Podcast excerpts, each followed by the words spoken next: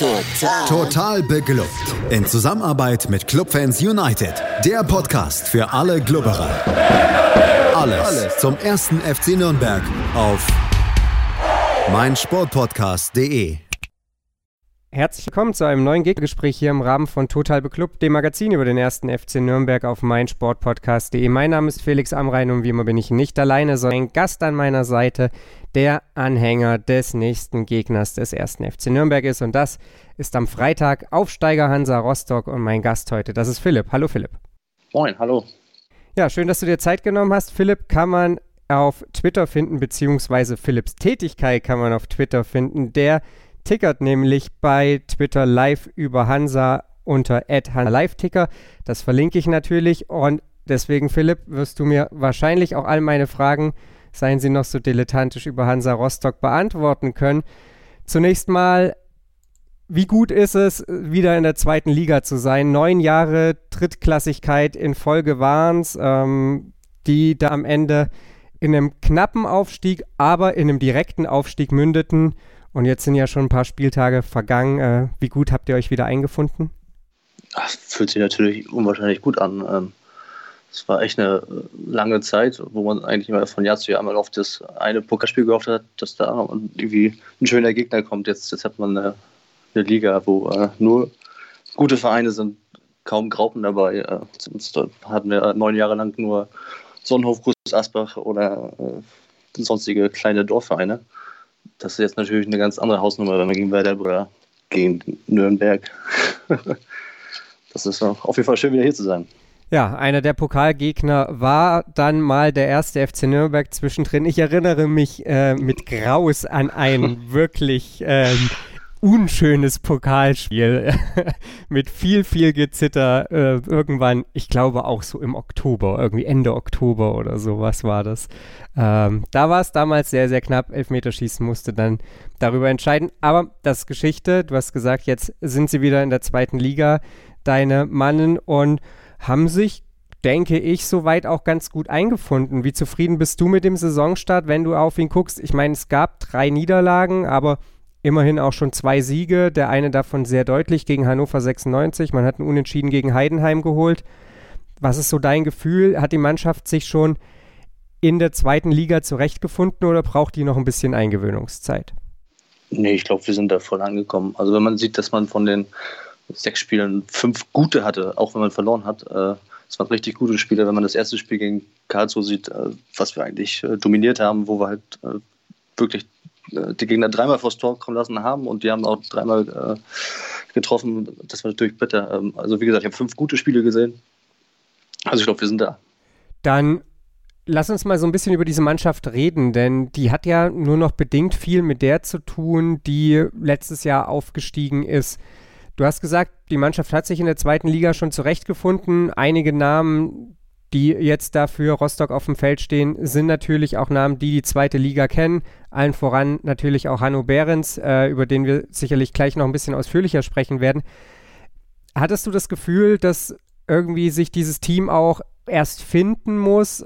Ich hatte so ein bisschen das Gefühl, dass jetzt, wann immer man irgendwie mal so eine Nachricht über Rostock noch äh, aufploppen sah von der Kicker-App oder sowas, dass es dann noch hieß, noch einen Spieler ausgeliehen, noch irgendjemand verpflichtet, dass dieser ganze Transfer-Sommer in Rostock sehr, sehr lang dauerte und die Mannschaft oder der Kader dann auch erst sehr spät komplett war. Was ist so dein Eindruck? Ist es auch da noch ein bisschen in der Entstehung begriffen, obwohl du sagst, dass die, ja, das Team schon ganz gut in der, in der zweiten Liga angekommen ist? Äh, ja, ähm, ich, ich finde eigentlich der, der grundsätzliche Kader, der stand schon frühzeitig. Ähm, sieht man ja auch in den Aufstellungen, außer jetzt der äh, Lukas Fröde, der ist noch später zugekommen und der Jonathan Meyer. Ähm, ansonsten, der restliche Kader, der stand schon ziemlich früh. Und äh, auch zu Recht auf die Position, auch zu Recht neue Leute geholt, weil es einfach für die zweite Liga sonst nicht gereicht hätte. Man sieht ja jetzt schon, wie knapp das jetzt ist mit den Verstärkungen. Ähm, also haben die bis jetzt meiner Meinung nach alles richtig gemacht für das kleine Budget, was wir haben.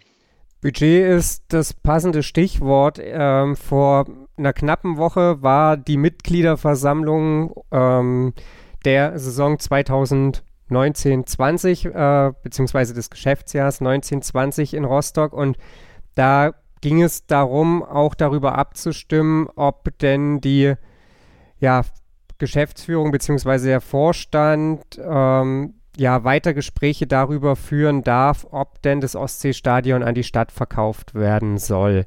Am 22. November ist dann die nächste Mitgliederversammlung, in der darüber abgestimmt werden soll, ob das Ganze denn tatsächlich dann geschehen wird oder ja, zumindest ob man das dann finalisieren sollte. Was ist denn deine Meinung dazu? Hansa Rostock, das vielleicht noch vielleicht als kurze Einordnung für die HörerInnen. Hansa Rostock ist zwar jetzt in die zweite Liga aufgestiegen, im Pokal eine Runde weiter und sportlich läuft es aktuell ganz gut. Man steht über dem Strich und trotzdem hat man eben so ein bisschen finanzielle Probleme aufgrund dessen, was in der Vergangenheit geschah. Wie ordnest du das für dich alles ein? Ist das der richtige Weg, das Stadion zu verkaufen? Und äh, ja, wie, wie sehr drücken denn die Schulden den Verein? Ja, mit den Zahlen, äh, da bin ich nicht ganz so involviert, ist ähm, schwer zu sagen. Ähm, ähm von Grund auf würde es mich nicht stören, wenn es dem Verein wirklich helfen würde. Äh, solange, also für mich ist es halt wichtig, ich bin so ein Traditionsmensch, dass das Stadion dann immer noch Ostseestadion heißt. Und alles andere, wie die Modalitäten sind, ob wir uns dann einmieten oder wie auch immer das dann funktioniert, äh, sei mir gleich, solange es dem Verein damit gut geht. Okay, weißt du, ob das in Fankreisen vielleicht auch anders gesehen wird. Das ist ja immer so die eine Geschichte. 80 Prozent der Mitglieder sagen, okay, äh, verkauft das Ding zur Not. Nicht jeder, ist, nicht jeder Fan ist Mitglied, ähm, nicht jeder Anhänger ist stimmberechtigt oder war vielleicht auch auf der Mitgliederversammlung. Was ist dein Gefühl, wie, wie das so im, im Fanlager ganz allgemein gesehen wird? Ja, ähm, also ich habe jetzt nichts Negatives gehört dazu. Also ich glaube, da, da geht jeder mit, jeder weiß ganz genau, wie knapp das schon mal war vor einigen Jahren. Das äh, dass hier vielleicht mal komplett die Lampen ausgehen. Äh, da ist, man, ist jeder sehnt sich da so ein bisschen nach Sicherheit und ich denke, das ist so ein richtiger Weg. Und wir haben auch äh, 17.000 Mitglieder und wenn da 85 Prozent davon sagen, jo, geht klar, dann ist das auch in Ordnung, finde ich. Gut, dann schauen wir mal, ob dann am 22. November das Go kommt und ob das Ostseestadion dann demnächst nicht mehr Hansa Rostock, sondern der Stadt Rostock gehört. Und dann darf man gespannt sein, wie dann die Modalitäten aussehen, wie es dann da weitergeht. Ähm, lass uns zurückkehren aufs Spielfeld. Du hast gesagt, du hast überwiegend gute Spiele gesehen und trotzdem ist so mein Eindruck, wenn es hinten geklingelt hat oder wenn die Spiele verloren wurden, dann wurden sie gleich recht deutlich verloren. Das steht ja so ein bisschen in Kontrast zu ja, dem, dem Aufstieg, der aus meiner Wahrnehmung vor allem natürlich auch über eine Defensivleistung kam. Ihr habt, glaube ich, 33 Gegentore in der, in der dritten Liga kassiert. Das sollten die zweitwenigsten gewesen sein nach Dynamo Dresden. Es war jetzt nicht so, dass ihr da ein Offensivfeuerwerk abgebrannt hättet in der dritten Liga. So zumindest mein Eindruck. Korrigiere mich gerne, wenn ich falsch liege. Ähm, ist das so ein bisschen ein Problem, dass ja, Rostock in der zweiten Liga aktuell zu einfache Tore noch bekommt oder wenn es dann eben einmal in die falsche Richtung geht, man das dann auch nicht mehr so richtig stoppen kann. Du hast angesprochen, im ersten Spiel Karlsruhe steht dreimal vor dem eigenen Gehäuse und äh, haut dann eben drei Dinger rein. Oder sagst du, das ist äh, ja letzten Endes noch ein Muster ohne Wert? Ja, genau. Erstmal ist die Saison auch richtig früh noch und ähm, ja, ich muss, muss echt sagen, also die zweite Liga ist deutlich effizienter, als was wir in der dritten Liga erlebt haben. Da, äh, wenn, äh, wenn wir da mit acht Chancen äh, kein Tor geschossen haben, war das völlig okay, weil das jede Mannschaft gemacht hat, so ungefähr. Und äh, in der zweiten Liga, da klingelt es fast immer, wenn, äh, wenn eine große Chance sich andeutet. Und äh, ja, viele individuelle Fehler, die äh, sorgen natürlich dafür. Das ist bei uns jetzt auch so. Ähm, war jetzt auch gerade am, am, Wochenende gegen Darmstadt. Äh, das, wir haben das ganze Spiel beherrscht und nur durch äh, Kleinlichkeit, kleine Fehler kommen, kommt Darmstadt irgendwann ins Spiel, sei es der Elfmeter, sei es ein schrecklicher Fehlpass, wo Gott sei Dank kein Tor entstanden ist.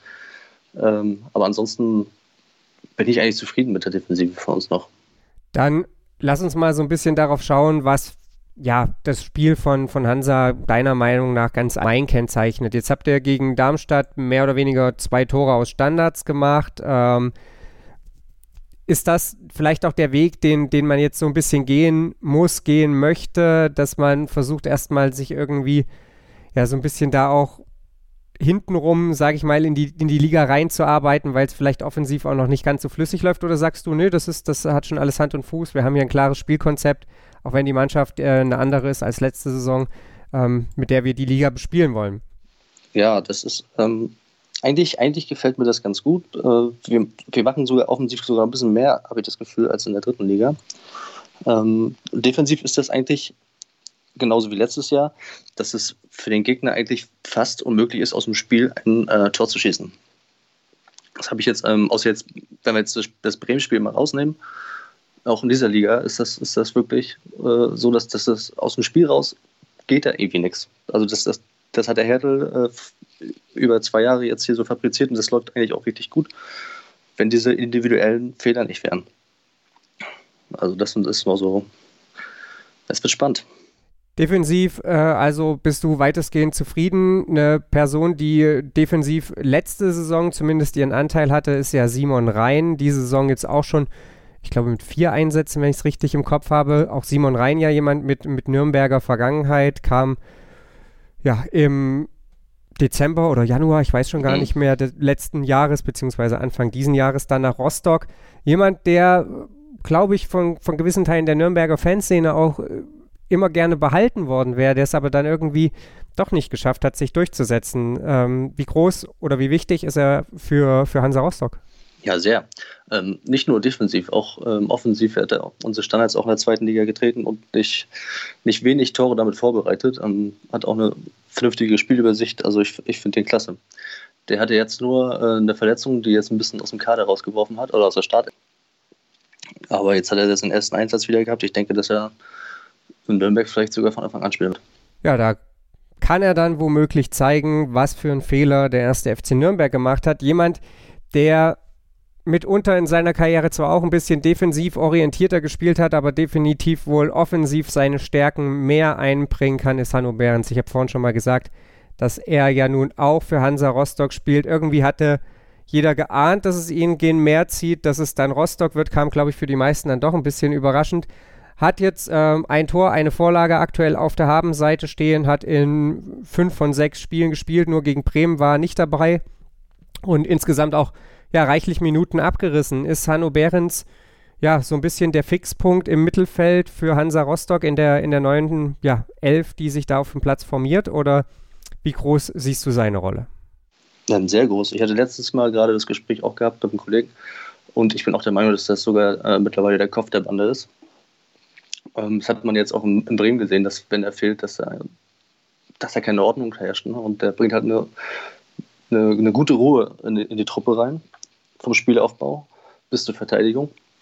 Ähm, das gefällt mir eigentlich sehr.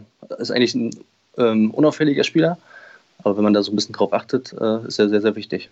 Du hast vorhin schon gesagt, aus dem Spiel heraus ist es sehr, sehr schwierig, gegen Rostock Tore zu schießen, wenn individuelle Fehler ausbleiben. Die alte Krux der zweiten Liga, wenn doch die individuellen Fehler nicht wären, würden hinten alle keine Gegentore kassieren. Äh, da kann, glaube ich, so ziemlich jede Zweitligamannschaft ein Lied davon singen. Was erwartet denn den ersten FC Nürnberg am Freitag offensiv von Hansa Rostock? Ja, das ist, das ist eine spannende Frage. Ich habe ähm, das Gefühl, dass das in diesem Spiel nicht so viele Tore fallen werden, weil ähm, der Jens Hertel ist eigentlich äh, so ein Defensivspezialist und ich glaube, den wurmt das schon ganz schön, dass wir jetzt äh, wirklich viele Tore kassiert haben.